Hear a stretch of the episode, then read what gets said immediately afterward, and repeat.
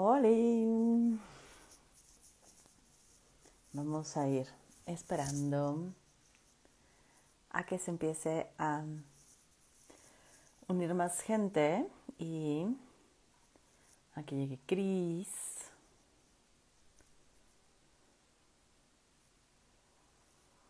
Hola. Hola Sofía, ¿cómo estás? Qué gusto verte por acá. Oli, oli. Hola, Hola, hola. Cris. Hola, ¿cómo estás? Muy bien, ¿y tú? Bien. Aquí viendo que estoy como despeinada, pero bueno, ¿qué más da? Color es blusa, es un chal, como un chalecito. No, no, es blusa, es blusa. Ay, se ve linda. Ah, Sí. sí. Muy, muy ad hoc, se veía así como y- muy ad hoc con el tema de hoy. Con el tema del amor, del amor, del amor, de la pareja. del construirnos con el otro, de conocernos. Sí, y ¿sabes? Me gustaría como no verlo solo como pareja, sino como relación. Mm, Buenísimo, me gusta. como las posibilidades de no solamente de un par, ¿no? Pueden ser de muchas formas de, de concebirse en relación.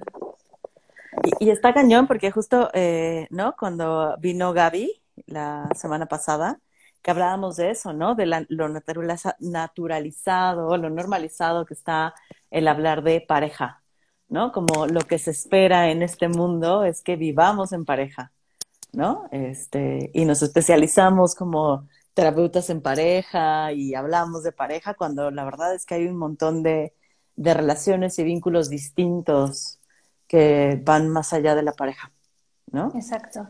Pero antes de entrar ya de lleno al, al tema, eh, pues me gustaría que, que te presentes, ¿no? Para que aquí mis, mis videntes, ¿no?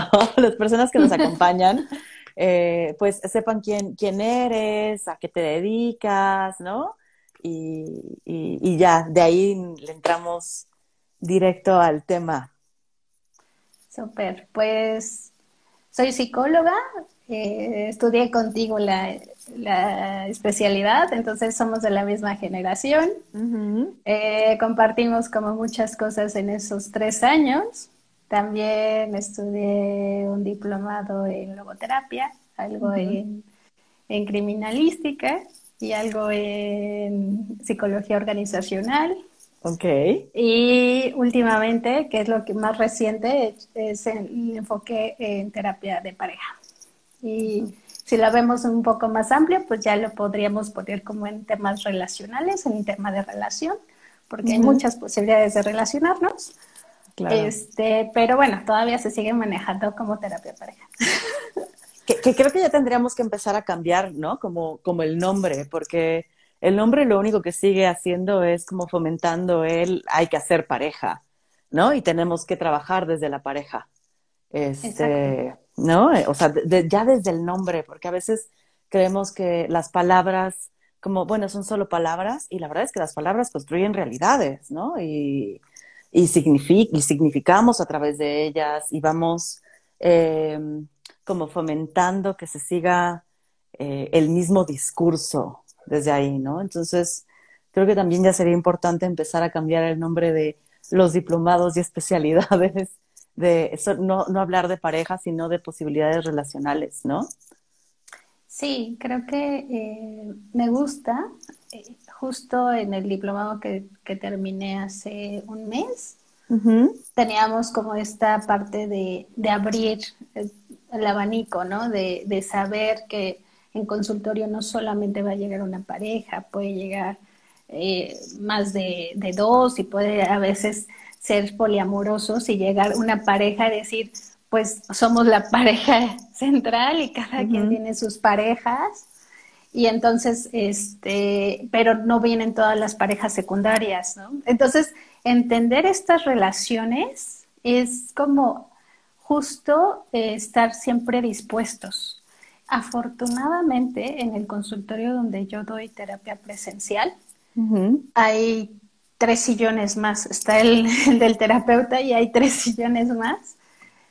No sé si eh, mi compañero de que comparto este el espacio haya pensado en estas posibles, de que puede llegar más de una persona, que pueden llegar más de dos, pero creo que está padre porque puedo tener la posibilidad de recibir a las personas que lleguen a hablar sobre sus relaciones. Claro, y está padre porque es, es justo eso, también desde el espacio, qué tanto el espacio está preparado, ¿no? El espacio terapéutico está preparado para recibir eh, diversidades relacionales, ¿no?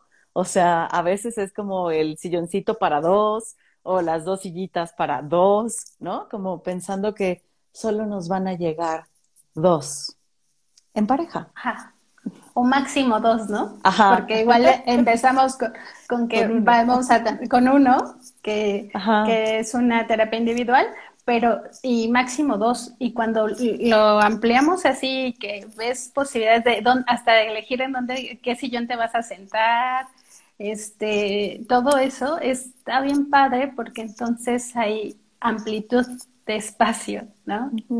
Y que si llegan tres, no se sienta ninguno excluido. Claro. Y ya, si llegan más, pues al piso y lo hacemos desde ahí en círculo. Oye, eh, Cris, me, llamó mucho la atención el, el nombre que, que, le pusimos. Bueno, que tú, ¿no? Me dijiste cuando platicamos un poquito y te dije, o sea, vente, hablemos de esto. Eh, y, me llama la atención cómo, cómo lo nombramos, ¿no? Como el de irnos conociendo en relación.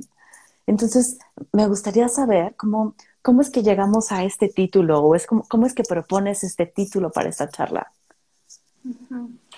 Sabes, es que justo el conocer, empezar a, mirar al otro, digamos, vamos a regresar como desde que nos vamos conociendo, ¿no? Cuando nos vamos conociendo, vamos diciendo, ¿a ti qué te gusta? ¿No? Pues a mí me gusta el sushi, tal, tal.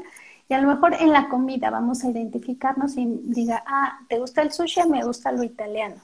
Vamos a ser diferenciados, pero no porque tú y yo pensemos diferente, no voy a, a, irme a comer sushi y tú no te veas un día a comer comida italiana. Entonces, en esta parte nos vamos a ir conociendo los dos y tú me vas a dar, te me vas a decir, ¿sabes qué sí me encantó el sushi? O ¿sabes qué? Ya me di cuenta que lo aborrezco que no es lo que a mí me gusta. Mm. ¿Cómo hubieras podido experimentar eso si no hay un otro que te lo va proponiendo? Y al mismo mm. tiempo vas conociendo otras posibilidades.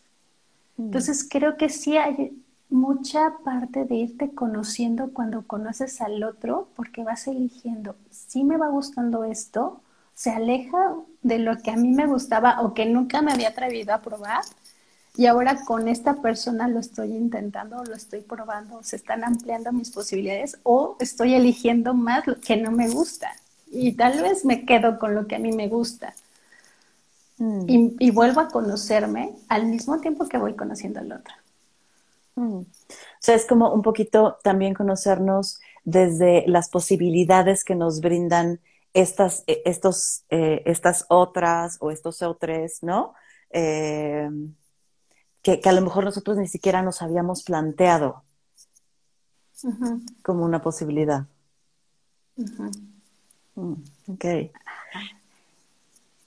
Y ya cuando estás en relación, ya hablemos como de una relación de más tiempo, eh, justo en, los, en las dificultades, en los conflictos donde yo veo que tú piensas diferente a mí, vuelve a aparecer esta posibilidad de conocernos. Porque si yo no te pregunto qué es lo que te está molestando y no me voy hacia a eso y también voy hacia mí, ¿qué me está molestando de este conflicto que estamos teniendo? Entonces, ni me conozco yo un poco más, ni te conozco a ti un poco más. Nos quedamos como cada quien en su trinchera. Pero si abrimos el diálogo, abrimos las posibilidades. Y entonces por eso vuelve el título, ¿no? Nos vamos conociendo porque vamos a ir abriendo quién es lo que me está dificultando en relación o esto que llamamos relación. Y es súper interesante esto que pones, Em, y luego re complejo, porque de por sí las relaciones humanas son súper complejas, ¿no? O sea, justo hablábamos de que hay un otro, una otra frente a nosotros y, y que es alguien que se parece a mí, ¿no? Un poquito hablando de esto, ¿no? Que se parece a mí, que a la vez es distinta a mí, ¿no?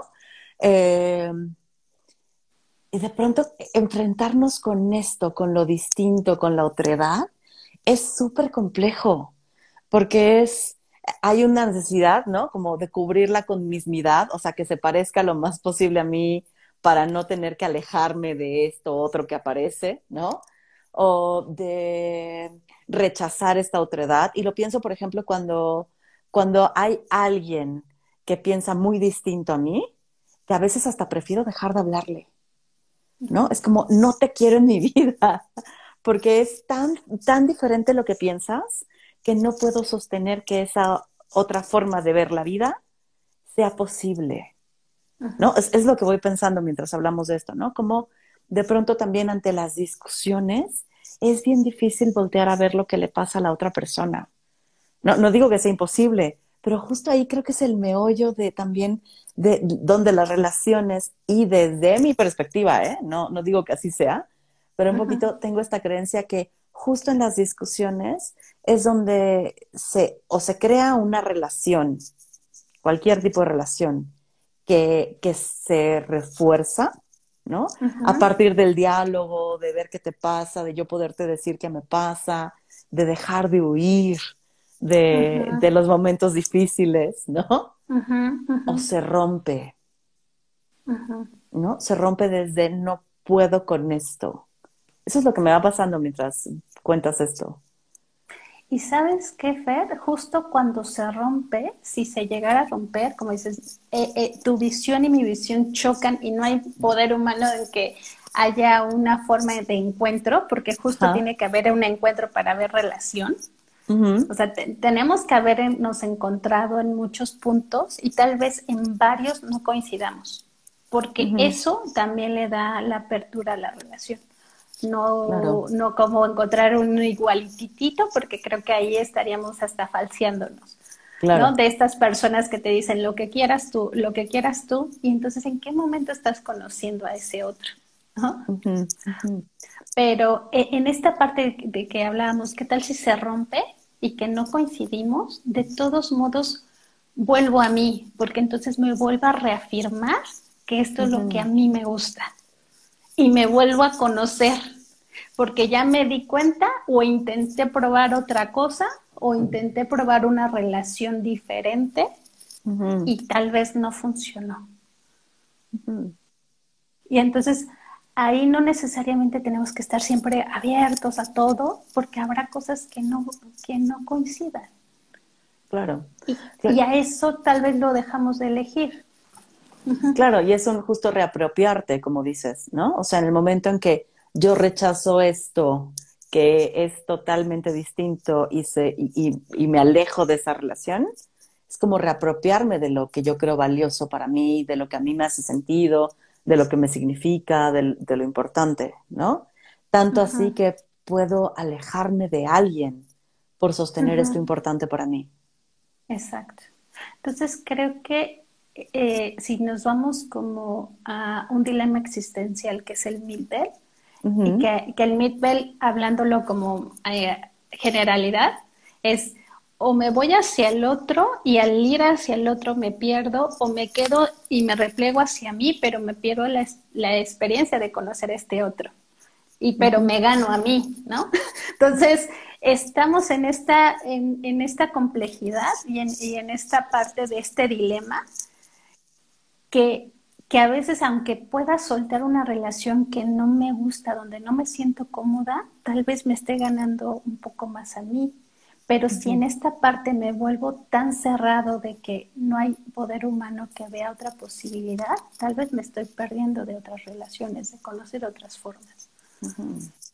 A mí me gusta este dilema, como, ¿no? Como la forma en que me encanta ponerlo es, y es horrible, pero como me gusta ponerlo, ya lo sabes, o, me chingo yo o se chingan los otros. Porque un poco también llega a eso, este dilema, ¿no? O sea, en un me chingo yo desde tener que acoplarme a lo que me piden los demás y los demás como sociedad, los demás como alguien específico, los demás como el mundo, ¿no? Eh, o pierdo a, estos, a, estas otras personas en elegirme a mí, ¿no? O sea, se chingan los demás porque yo voy a seguir siendo quien yo quiero ser, ¿no? Y, y está cañón porque justo eh, si no existieran las relaciones, este, movimiento sería imposible. El de a veces elegirlos, elegir a las demás y a veces elegirme a mí. Y, creo que en una relación vamos a estar en este baile, ¿eh? O sea, vamos a estar en constante baile porque no siempre podemos estar como en este punto medio. Y a mí me gustaba poner esta, este ejemplo porque cuando queremos encontrar todo el tiempo un punto medio, de repente tú vas a querer melón y yo sandía y no hay un melón sandía en el mundo. O es melón, o es sandía, o es un poquito de los dos, pero no hay algo como siempre alguna vez vamos a tener que elegir uno u otro. No siempre vamos a encontrar ese punto medio donde vamos a encontrar lo justo para los dos, donde no te pierdas tanto tú, no te vayas tanto hacia el otro.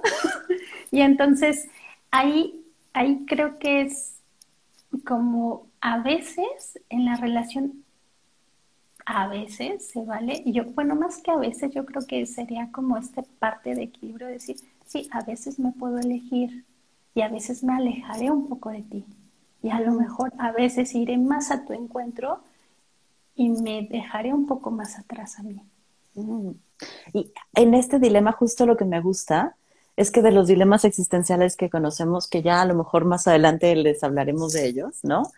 Eh, este dilema que es el dilema como de lo, de lo social, de los, de los sentimientos, ¿no? De, eh, lo que me gusta es que es el único dilema que tiene la tercera posibilidad, Cris, ¿no? Que justo es esta, esta parte de en medio. Es a veces me elijo a mí, a veces te elijo a ti y a veces elijo la relación. Y en la relación hay cosas que perdemos un poquito los dos, como tú decías, ¿no? O sea, no hay un melón sandía, pero podemos comprar tantito melón y tantita sandía. Y, ¿no? Y a lo mejor no vamos a tener el melón completo ni la sandía completa, pero tenemos cachitos para cada quien. ¿No? creo, que, creo que este dilema me gusta mucho porque ofrece la tercera posibilidad. Y lo que de pronto me gusta recordarme, aunque uno a veces me suena mejor que otro, o sea, como a veces a mí eh, me suena mejor elegirme a mí sobre los demás, o me suena mejor elegir la relación sobre mí, sobre el otro. Creo que también es bueno eh, recordar que a veces también se vale elegir al otro sobre la relación y sobre mí, ¿no? Porque pareciera que esa es la posibilidad que de pronto satanizamos mucho, como el nunca se debería de elegir al otro sobre ti sobre la relación, ¿no? Me queda claro que en la violencia no se debería ni se podría, ¿no? Pero creo que hay algunas ocasiones donde sí podríamos elegir al otro sobre mí sobre la relación. No sé qué piensas sobre esto. Sí, y, creo que te voy a poner un ejemplo de, esto. Eh, en mi relación, yo puedo decir, tengo ganas de hacerte un desayuno súper rico. Mm. Y lo pienso en, ganas de ofrecértelo, de dártelo. Y eso es, voy hacia ti porque tengo ganas de ofrecerte esto de compartir esto. Y entonces, claro que si yo voy al encuentro del otro, también me encuentro, porque también me encuentro una persona que puede dar y que puede darse. Y a lo mejor ahorita te lo estoy poniendo en algo muy sencillo como un desayuno, pero puede ser en muchas otras áreas donde realmente disfrutes el dar, disfrutes el dar y el encuentro del otro. Y también pensaba, y eso me pasó hace algunos años con mi pareja, estábamos en un bar donde había muchísima gente, muchísima gente, y habíamos quedado de vernos con sus amigos de la prepa. Eran sus amigos que a mí me caen bien, que me, que me, que me puedo integrar, pero en ese momento había tal nivel de gente que nada más había una forma de sentarnos. Yo me senté eh, en una mesita súper chiquita y ellos se quedaron parados porque no había forma de poner todas las sillas alrededor de la mesa, imagínate. O sea, nada más para que... Entonces yo me quedé sentada con un tarro de cerveza y viendo, porque había, había música en vivo. Y ya de repente me acabé la chela y dije, no, pues para estar sentada viendo, ya, ya me quiero ir a mi casa, ¿no? y, y le dije, o sea, entiendo que son tus amigos, entiendo que tú sí te la estás pasando, porque ellos estaban parados hasta atrás, pero contentos. O sea, porque era el encuentro, era convivir. O sea, no importaba el nivel de gente, no importaba como cierta incomodidad. Estaban conviviendo y los ve y yo lo veía contento a mi pareja. Entonces yo lo que dije fue, ¿sabes qué? Yo me pido un Uber y yo me voy. Y me dijo, ¿todo bien? Digo, sí, todo bien, porque yo me, estoy aislada literal, pero yo no quiero que te vayas porque yo me quiero ir. Si tú te quieres quedar a disfrutar, está bien que te quedes a disfrutar con tus amigos y yo me puedo ir a la casa y cada quien está pasándola bien. Y entonces ahí puede ser, nos decidimos porque en ese momento no coincidíamos, no encontramos el punto medio que te decía. O si yo lo jalaba a la mesa, lo, lo jalaba de la relación con sus otros. Claro. Claro. Y, y, también, o sea, creo que ese es un ejemplo lindo porque me, me imagino que en otras situaciones, eh, por ejemplo, él se pudo haber sentido súper mal de que tú te quisieras ir, ¿no? Y él te hubiera dicho, no, pues vámonos juntos si no estás, ¿no? Si no la estás pasando bien. O no, no te vayas, ¿no? O sea, pásatela bien conmigo. Eh, que a veces también, por ejemplo, pienso como eh, tendemos a, creer que deberían de ser ciertas cosas de cierta manera. Y pensándolo como en el tema de pareja en específico, ¿no? El, cómo a veces deberíamos de ir, llegar juntos e irnos juntos, ¿no? Eh, o juntos de, a cualquier lugar, ¿no? Y a veces no es posible. Exacto. Y, y creo, y sabes, o sea, en cuanto yo decidí me despedí todo bien, porque no es que le hayan puesto una escena, si fue, platicamos dos minutos, bueno, te acompaño al Uber, ok, ya, me subí al Uber, bye. Este, me, se le quedó viendo, ¿se enojaron? ¿Se pelearon? ¿Qué pasó? Tal, o sea, porque no es algo de elegir en este momento no coincidimos. En este momento queremos estar disfrutando de diferente forma. Y al mismo tiempo... No, no, dime. y, es que al mismo tiempo es como si nos hubiéramos elegido, pero ahí le ponemos a la relación, ¿te das cuenta? Ahí elegimos la relación. Porque estamos construyendo una relación donde a veces, si tú no quieres, y, esto me pasó ayer, ¿eh? Ayer me dije, se me antojan un buen unos tacos. A mí no se me antojan, pero yo voy a ir por mis tacos. Ah, ándale o sea, sin reclamos, sin nada, porque él tenía ganas de tacos, yo no. Y se vale, y se vale irse, irse a comer a la taquería y disfrutar en la taquería solo, aunque estemos en relación. Y justo te iba a decir eso, es que de pronto también lo complejo es eh, saber que estamos en relación y que no siempre tenemos que coincidir aún estando en relación, ¿no? O sea, porque pareciera que hay relaciones donde siempre deberíamos de estar coincidiendo. Y a lo mejor con, con los amigos, con las amigas, se vale no tanto como no coincidir siempre, ¿no? Como que ahí hay permisos para la no coincidencia en todo. Permisos, ¿no? O sea, con la familia también de pronto se vale no coincidir. Es más, de pronto hasta es raro cuando coincides con la familia, ¿no? O sea, es como, mi familia es bien distinta a mí y tal, ¿no? Eh, pero pareciera que cuando hablamos de relaciones de pareja, tendríamos que coincidir en todo, en todo momento. Desde una idea muy romantizada de lo que significa estar en relación de pareja, ¿no? Y si de pronto no hay puntos de coincidencia, pareciera que también debería de ser una alarma porque no están coincidiendo, ¿no? O sea, y, esto me deja pensando, qué cañón y qué, qué romantización tan fuerte hay de cómo deberían de ser las relaciones en cada lugar, donde sí hay permisos para las relaciones de familia, sí hay permisos para las relaciones de, de amigues, pero no tanto para las relaciones de pareja. Sí, y, creo que ahí le estamos apostando a la relación justo porque yo lo veo así, o sea, está el yo, el tú, y lo que pega el yo y el tú es la construcción de la relación. ¿Qué vamos construyendo en la relación?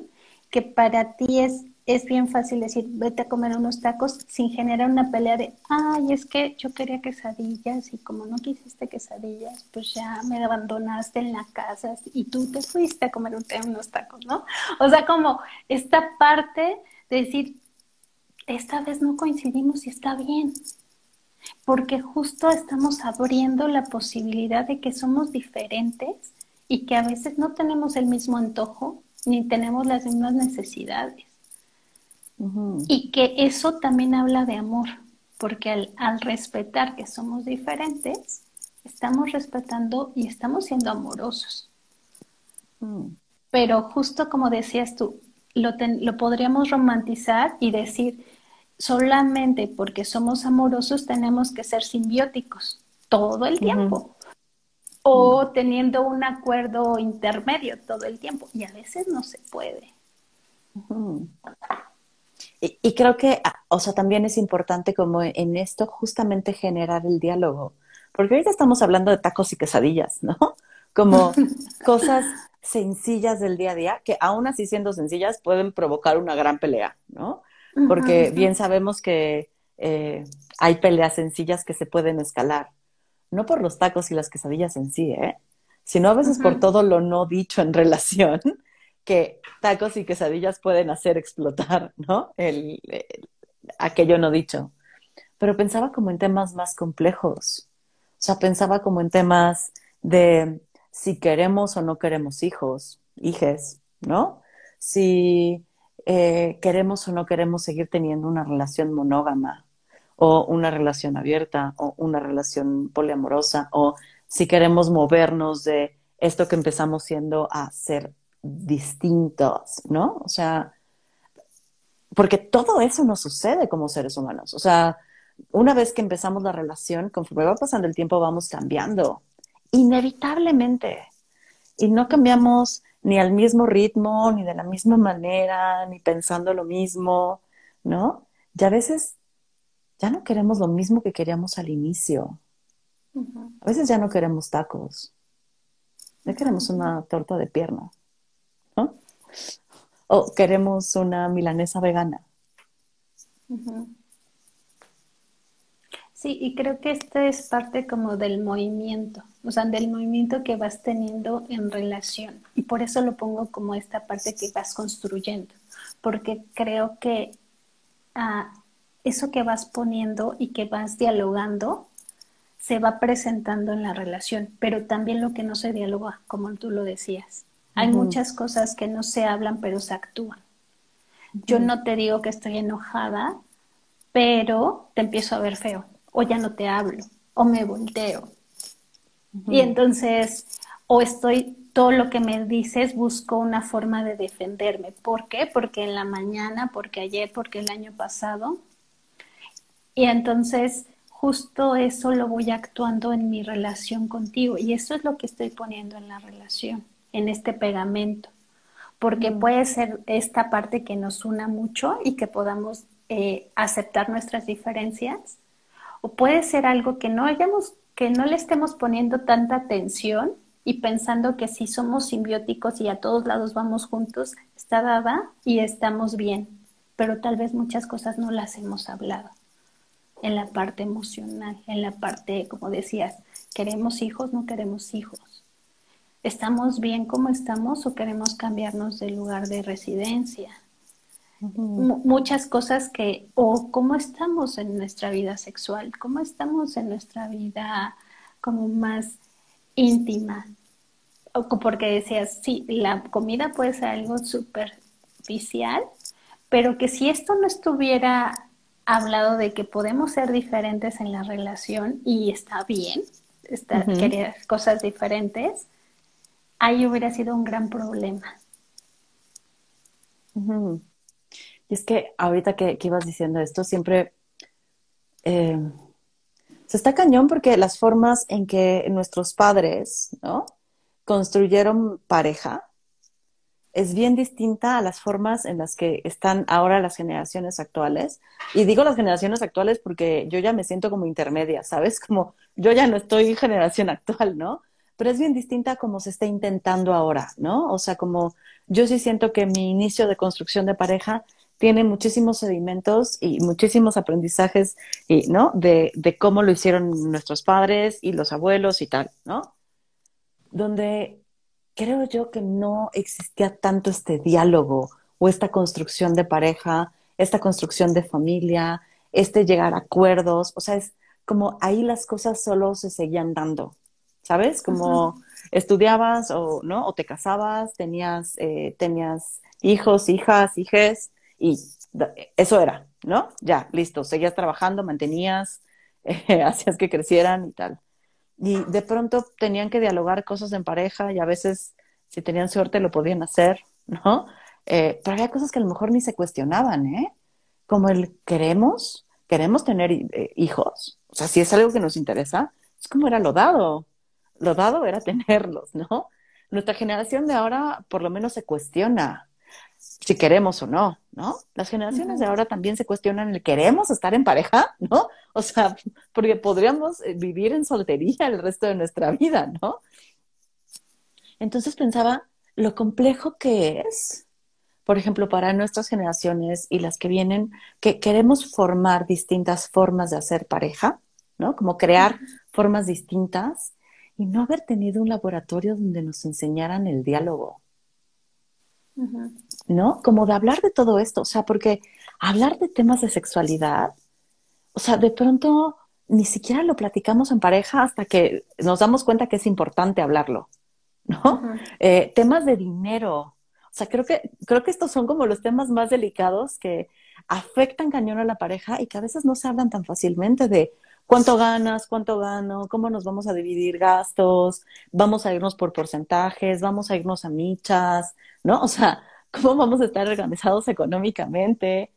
O sea, hay como un montón de temas que de pronto no llevamos al diálogo y también esto de, o sea, mucho menos pensar que queremos una forma distinta de relacionarnos con la pareja con la que estamos, ¿no? Sobre todo si habíamos llegado a acuerdos previos, como si de pronto también hubiese un, eso que acordamos al inicio es para toda la eternidad. No, no sé qué vas pensando en esto, Cris, que te digo. Eh, y es que pensaba que sí hay mucho movimiento y también este modelaje tradicional, por decirlo así. Eh, yo tengo, mis papás son de un modelo muy tradicional, pero que pareciera que en vez de juntar eh, experiencia, juntaran antigüedad. O sea, llevamos tantos años juntos y, yo lo pongo, a lo mejor va a salir un poco lo de recursos humanos, pero es como si eh, estuvieras 10 años siendo auxiliar contable. Y entonces te quedas 10 años siendo auxiliar contable. Te vas a volver el mejor auxiliar contable, pero no llegaste ni a contador, ni a gerente, ni, eh, ni más arriba. Y o sea, claro, no fuiste juntando experiencias para irte moviendo, sino que te quedaste haciendo lo mismo. Y generas Por muchos años. Ajá. Ajá. Y entonces generas antigüedad. Entonces, creo, y no quiero ser reduccionista, pero, por ejemplo, a veces dices, llevo 20 años y relacionándome de la misma forma. y, y, yo aprendí de muy niña, era, cállate, no digas nada para que no se enoje tu papá. Para que, o sea, era que no se enoje. Que, ah, ya viste, si te ve haciendo eso, se va a enojar y te van a regañar. Entonces, era que no me vea para que no se enoje. Era, es un tanto, ahora lo podríamos ver así, para cuidar la relación, ¿no? Cuida la relación, cuida la relación y, que, y sé como buena hija, y a mí me decían esta parte de, decir, ya hazlo, haz lo que te digo y de buena manera y sonriendo, ¿no? Pero, o sea, esta parte en donde me ponían, ¿y tú qué quieres? O, ¿Tú quieres eso? ¿O quieres, o quieres melón? O quieres... No, no, no. O aquí se come melón y ya, se acabó. Entonces, No, y pienso lo cañón que, que, es eso, porque si no, si no hacemos un trabajo con nosotras mismas, es bien fácil repetirlo. Y aún haciendo un trabajo, ¿eh, Cris? O sea, porque yo de pronto llevo un buen de años en terapia, ¿no? Y ya he pasado por terapia individual, terapia de grupo, terapia pareja, ¿no? O sea, como en diferentes modelos. Y de pronto todavía me descubro haciendo cosas que, por ejemplo, mi mamá hacía que no suman a la relación, ¿eh? O sea, ¿no? Como me descubro repitiendo cosas que solo nos dañan como pareja, por ejemplo. Y es bien duro, porque es como, hay como el, yo quejándome así, es que mi mamá no hace esto y aquello, y de pronto viéndome a mí comportándome igual, ¿no? Decir, chale, ¿no? O sea, el, quiero construir una forma distinta de relación, una forma distinta de diálogo, una forma distinta de, crecer. Y a veces parece que también estoy aquí para juntar antigüedad, ¿eh? Y, es que, ¿sabes qué? Tampoco es que... Es creo que esto que dices es bastante valioso porque cuando dices me doy cuenta y en el darte cuenta ya estamos moviéndonos, porque el no darte cuenta te hace repetirlo y te hace repetirlo y justo porque crees que eso es y ni siquiera te lo cuestionas, ¿no? Entonces, al final, creo que la terapia nos ayuda justo a esto, a cuestionarnos. ¿Y esto realmente quieres hacerlo? ¿Y realmente este, estás en, juntando antigüedad en relación? ¿O hay muchas cosas que se han movido y hay cosas que, que tal vez vamos a repetir inherentemente porque venimos de, de, la familia, venimos de una forma de relacionarnos. Y entonces vamos a repetir como, como muchas formas de, de, en la relación de pareja, lo que yo traigo, lo que traigo como historia de hija en un matrimonio tradicional. Y, y yo también puedo caer en este decir, estoy repitiendo muchas cosas tradicionales también porque tal vez no me puedo despegar al 100% de lo conocido, porque finalmente a veces regresamos y regresamos a lo que conocemos. Claro, porque es, perdón, porque es lo cómodo, ¿no? Como yo lo, yo lo nombro lugar pinche pero seguro.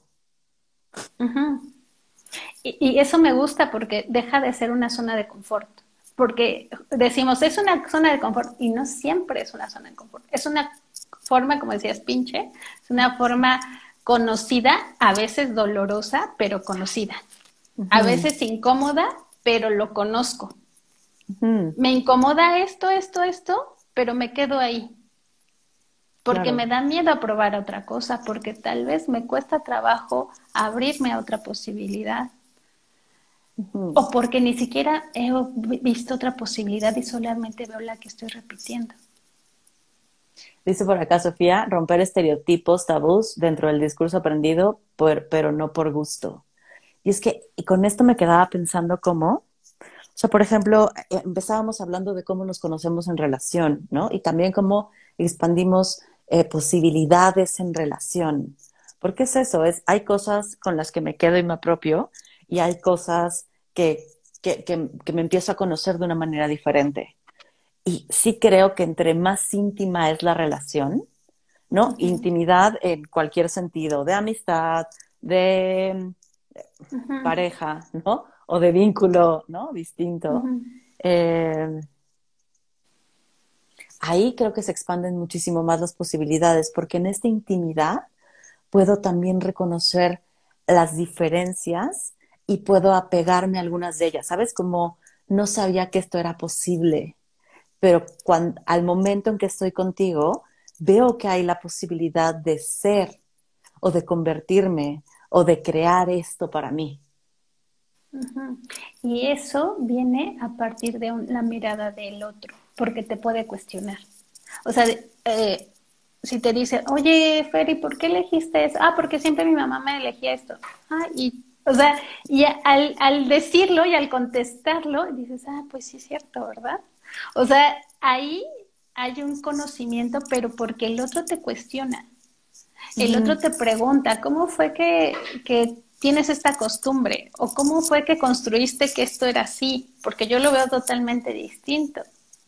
Mm. Por eso, justo en esta parte de, de, conocer al otro, y claro, cuando vamos teniendo una intimidad emocional, a mí me gusta como llamarlo así, no sé si, si así lo manejen los autores, pero esta parte emocional de que me va sintiendo y me voy abriendo, el otro también se abre al conocernos, al, al estar como en esta sintonía de irnos cuestionando.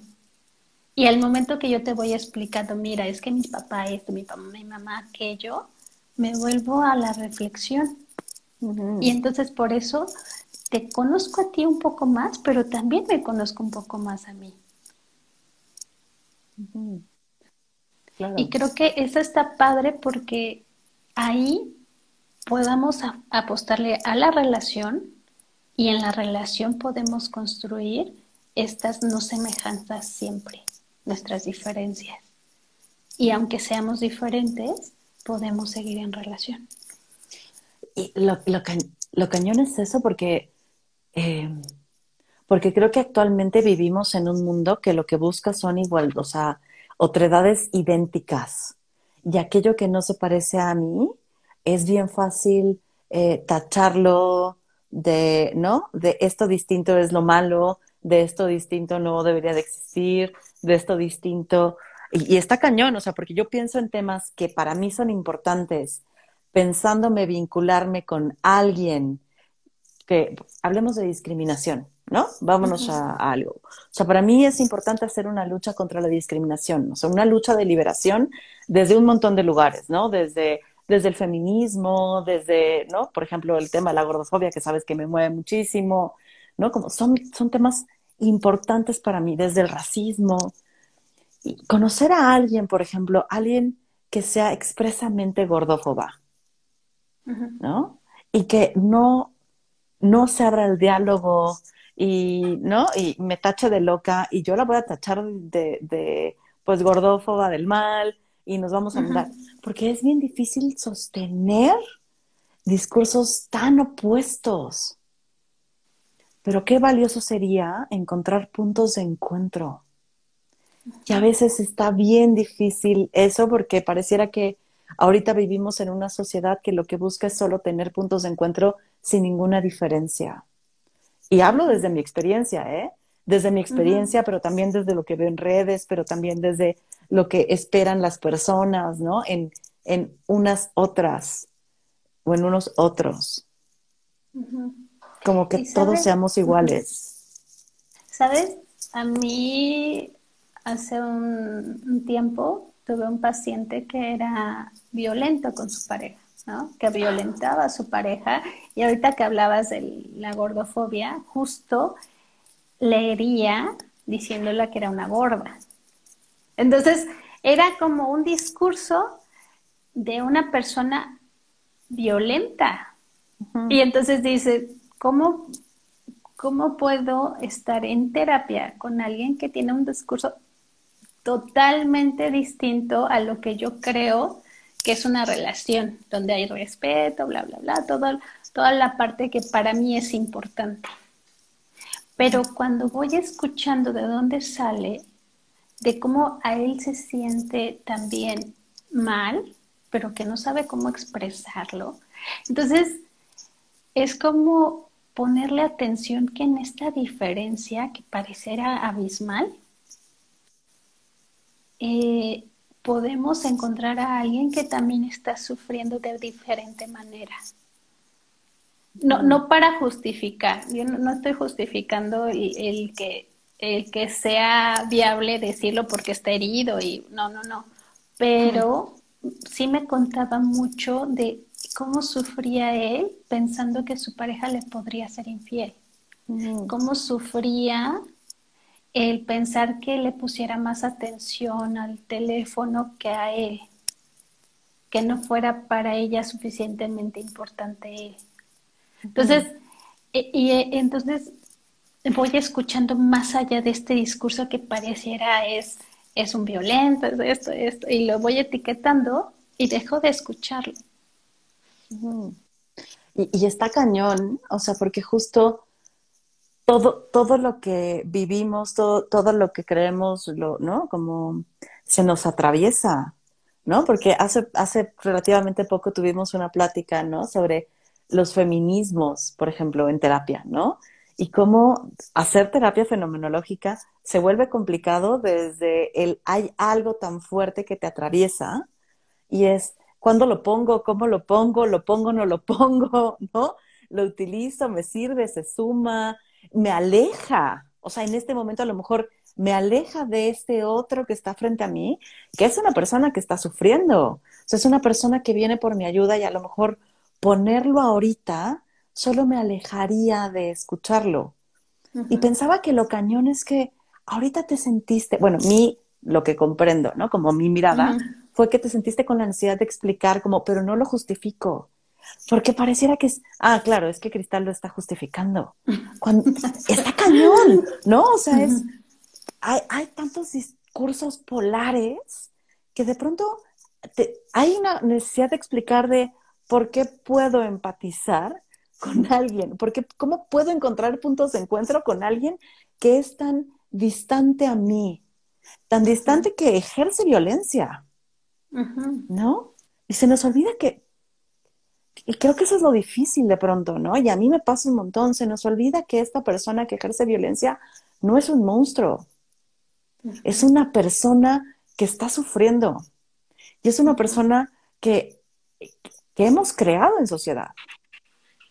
Eso es lo más complejo, o sea, es claro que tiene experiencias personales, claro que tiene experiencias individuales, claro, pero es el resultado de una sociedad también, ¿sabes? Como una forma, una cultura, una forma de educarnos, de llevarnos. Tú hablabas ahorita como, como de esta, eh, como de una familia súper tradicional, Cris, ¿no? De tú cállate y obedece.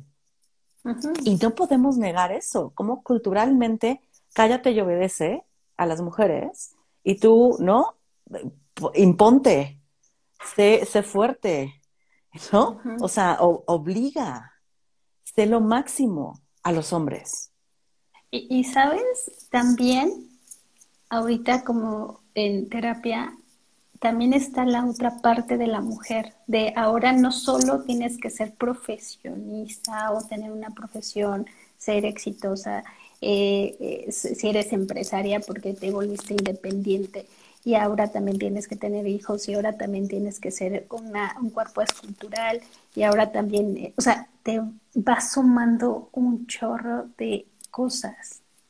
Y también me pasa que pueden llegar a consultorio y decirme, soy ama de casa, tengo una licenciatura, tengo esto y esto, y en este momento no quiero ser solamente ama de casa. Y me siento insuficiente, no porque, sino porque la sociedad me dice que ahora ser solo ama de casa, y, y lo digo así, solo ama de casa es menos. Y entonces volvemos a poner como esta parte de, entonces hay que tener todo esto, tenemos que ser eh, súper exitosas, ser amas de casa también, y también los hijos y también, o sea, sumarle cosas. y si no lo tenemos, nos sentimos menos valiosos o valiosas en relación con el otro. Y ahí, desde ahí también me puedo relacionar y eso pongo en la relación de me siento mal porque no estoy ejerciendo. pero, pero aunque realmente puedo decir, no me la paso tan mal, pero lo que me exige afuera es que tenga. Claro. Y, es, y es ahí re complejo, ¿no? O sea, pienso la complejidad de acompañar a la otra persona frente a ti, eh, conociendo también el contexto, ¿no? O sea, porque a veces creo que lo que, lo que nos puede pasar en, terapia es ver lo individual, ¿no? Y olvidar que estamos insertos en un contexto tremendo, ¿no? Eh, que, que, a veces es súper útil reconocer el contexto en el que estamos. Como el, ahorita lo que estamos hablando es la triple jornada que tenemos las mujeres, ¿no? Es atender la casa, tener un trabajo y ser bellas. Es nuestra triple jornada, o sea, eso tenemos que hacer y, tal vez solo así seremos valiosas, sobre todo desde la belleza, ¿eh? O sea, como sí, sí hay como, como niveles que hay que cumplir, ¿sabes? y, y, está cañón, porque entonces, o sea, claro que si alguien, si, o sea, si llega un hombre, si llega un hombre que ejerce violencia en esta sociedad, de pronto es comprender el tremendo dolor que esconde y que ni siquiera a veces es capaz de nombrar, ¿no? Porque aparte nos encanta, nos encanta ir etiquetando como los hombres narcisistas. ¿Es neta lo son? O sea, en verdad, todos los hombres con los que nos relacionamos son narcisistas o tienen una educación que no les ha permitido comprender la complejidad emocional y solo les da una forma de expresarse y es a, través del enojo y la violencia. ¿No? O sea, es, no, no podríamos como ir diciendo que están enfermos, sino comprendiendo que son el resultado de, de un montón de factores, ¿no? Y entonces, creo que lo importante de hacer este acompañamiento es quitar las etiquetas, o sea, como quitar la etiqueta y acercarnos a, a, un, a un otro, a otro, a ese otro que está enfrente, ¿no? O, que una mujer llegue ansiosa o deprimida, claro, traes una triple jornada, ¿no? O no eres valiosa, o nadie te hace sentir valiosa, o nadie te mira, o todo el mundo te violenta, como una normalidad. Exacto. Pero también las, es violencia desde que tampoco tengo la triple jornada, a lo mejor nada más tengo una. Ajá, claro, y, no me dejan lo demás. Y, y eso me hace sentir menos valiosa, pero porque la, la parte externa está exigiendo ahora extremadamente esto, ¿no? Como decías, la casa, tal, tal. Y entonces, ¿qué pasa si solamente elijo una? Mm. O sea, no, no, elijo pareja y me quiero quedar con mi, con mi profesión y ejercerla. Y eso es lo que quiero. O elijo ser ama de casa al 100% porque esa es una chambotototota. Claro y que es invisibilizada, ¿no? Y, y, en, el caso de los hombres, yo en el taller veíamos cómo ser hombre es demasiado también fuerte, ¿no? No puedes hacer esto, no puedes hacer el otro, no, o sea, desde un no poder, pero sí una sobreexigencia de ser el proveedor, de ser el que resuelve, el ser el que tenga que ir, o sea, porque se lo ponen, o sea, se lo ponen desde muy pequeño. O sea, es, es, un poco como si se llega a ser hombre también, ¿no? O sea, no como, como la mujer también llega a ser mujer, el hombre llega a ser hombre, es una construcción que se va dando. Exacto. Y, lo complejo es... Y sobre todo como en estos checks, ¿no? Tienes que tener esto, esto, esto, como si una lista de, de, cosas que tuviera que tener para entonces sí ser un buen hombre o sí ser una buena mujer. Y si no, te vuelves de las malas mujeres. está cañón porque de pronto ir rompiendo todas estas construcciones es complejo para irnos conociendo, ¿eh? O sea, porque justo es para irnos al encuentro con, con la otredad y reconocernos y conocernos y construirnos desde ahí, ¿no? encontrar los puntos de encuentro, encontrar eh, o alejarnos de aquello que no nos hace sentido. Em, solo voy pensando en lo complejo que son las relaciones en general, ¿no? Eh, desde estándares que ya están puestos ahí y si no nos o sea, si no nos acoplamos a estos estándares, la gente se horroriza, ¿no? Em, pensaba en, alguien que me contaba eh, ¿no? Es que tengo una relación eh, donde no nos celamos y platicamos mucho y no nos vemos tanto porque pues no tenemos tanto tiempo de vernos, pero cuando nos vemos, nos vemos con mucho gusto, ¿no? Es como un tiempo de calidad. Y toda la gente alrededor dice, pero ¿cómo que no se celan? O sea, ¿cómo? Pero ¿cómo que no pasan todo el tiempo juntos? Seguro no se quieren tanto. Pero, o sea, ¿cómo que se ven, cómo que se ven poquito? Eso no es una relación de pareja. ¿no? Cortando todas las posibilidades de relaciones distintas. Me, Y sobre todo, y, y, sabes, es como si no tienes la etiqueta, entonces, ¿qué eres? O sea, si no es tu novio, Entonces, ¿qué es? ¿No? Y entonces ya le tenemos que poner, ah, es free, es mi amigovio, es no sé qué, pero lo tengo que nombrar de alguna manera. Porque no puede estar a veces sin esta nombrar desde dónde quiero que sea. Y claro, cuando yo te pongo esta etiqueta, te digo, ah, estamos de free, tú ya te imaginas, ah, entonces no es formal.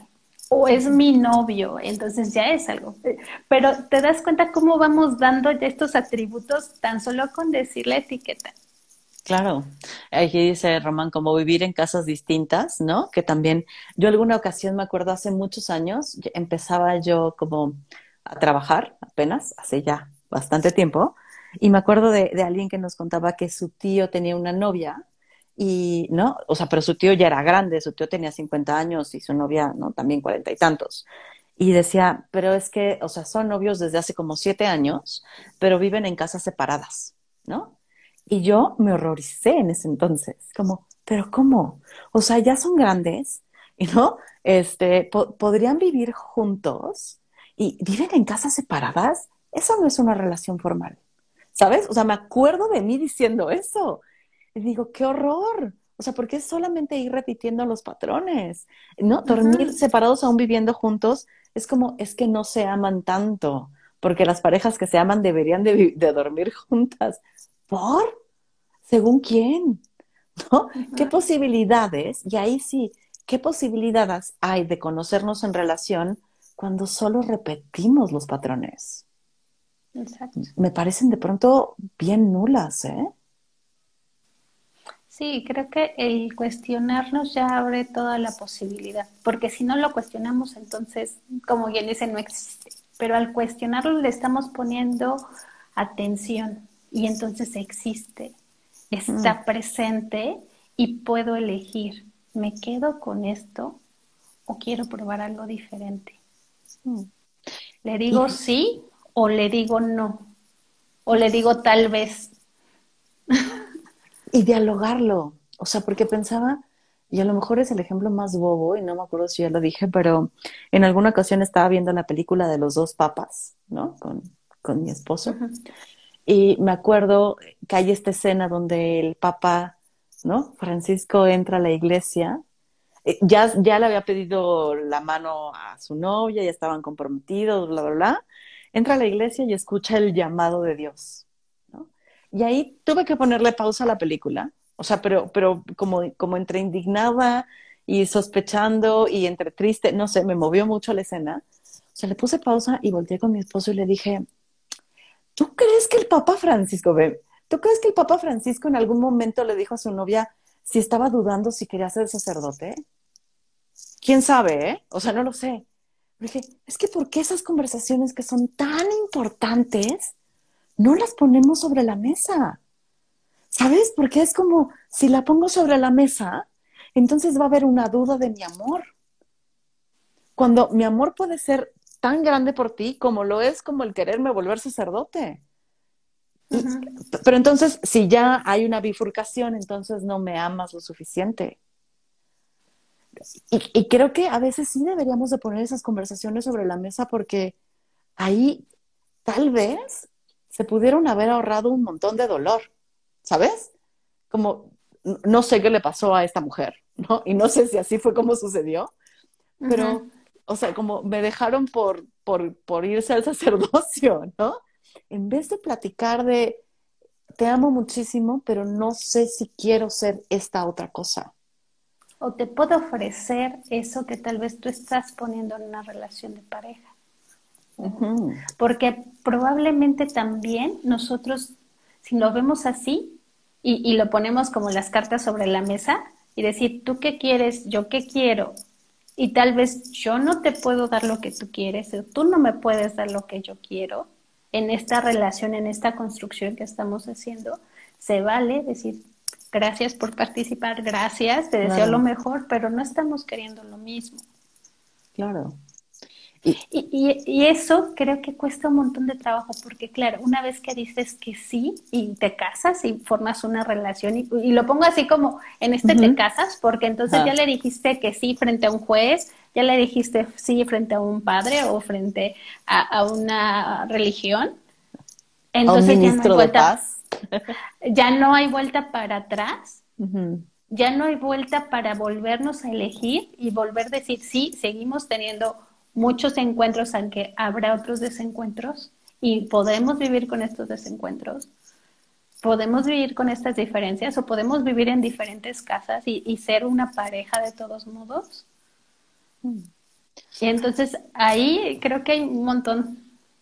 O sea, creo que de esta charla lo que, lo que me voy llevando, Cris, es una invitación a, a empezar a cuestionarnos más qué, qué cosas estamos repitiendo, ¿no? O sea, qué ideales repetimos, qué seguimos fomentando en las formas de relacionarnos. Em, hay algunas que nos pueden funcionar, ¿eh? Porque creo que, no, creo que deberíamos de desechar todo lo que ya hay, hay atrás, ¿no? O sea, creo que hay cosas que pueden ser valiosas y que cada quien deberá determinar qué le es valioso y qué no, ¿no? Y también cuestionarnos qué cosas ya no queremos en nuestra vida y qué cosas nos gustaría empezar a, comprendernos distintos y a comprendernos en relación también. O sea, ¿quiénes queremos seguir teniendo en nuestra vida? Desde una relación de pareja, ¿no? A, relaciones de amistades, pero también relaciones familiares. Sí, sí, sí, voy pensando esto. Sí, y, y creo que para cerrar es como el darnos cuenta es la elección.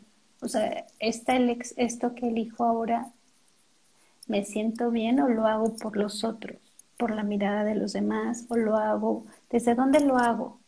Si lo hago porque lo hago por el otro y eso me hace feliz y eso me sienta bien, qué padre. O sea, como decías, no, no es que eh, vayamos a tachar de, este, si vas por el otro te dejas a ti, no, sino porque voy por el otro porque me gusta ir por el otro me gusta hacer esto por el otro y a veces me elegiré y elegiré no hacer esto porque prefiero quedarme en casa. Y eso también es amor y eso también es te amo y te dejo que hagas lo que tú quieras hacer, pero también puedo elegirme yo qué quiero hacer.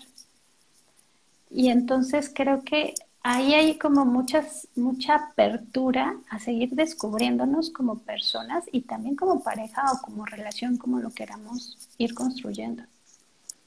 Uf, pues muchísimas gracias por venir, Cris. Creo que Muchas gracias, Fer. Se puso bueno, tocamos un montón de lugares, ¿no? Sí, eh, claro. pero creo que, creo que sí es re importante ir visitando estos lugares, ¿no? Como desde la individualidad, desde la pareja, desde la cultura, desde la construcción de sociedad, ¿no? Porque pues vivimos inmersos, ¿no? Somos, estamos siendo seres en el mundo, ¿no? Como todo con, con, líneas muy heideggeriano. Muchas gracias, Fer, y, pues nos vemos pronto, esperemos coincidir. Sí, ojalá que, que vengas por acá otra vez y platiquemos más de esto o de otros temas. Vale, pues muchas gracias. Gracias a quienes nos acompañaron. Gracias. linda noche. Bye.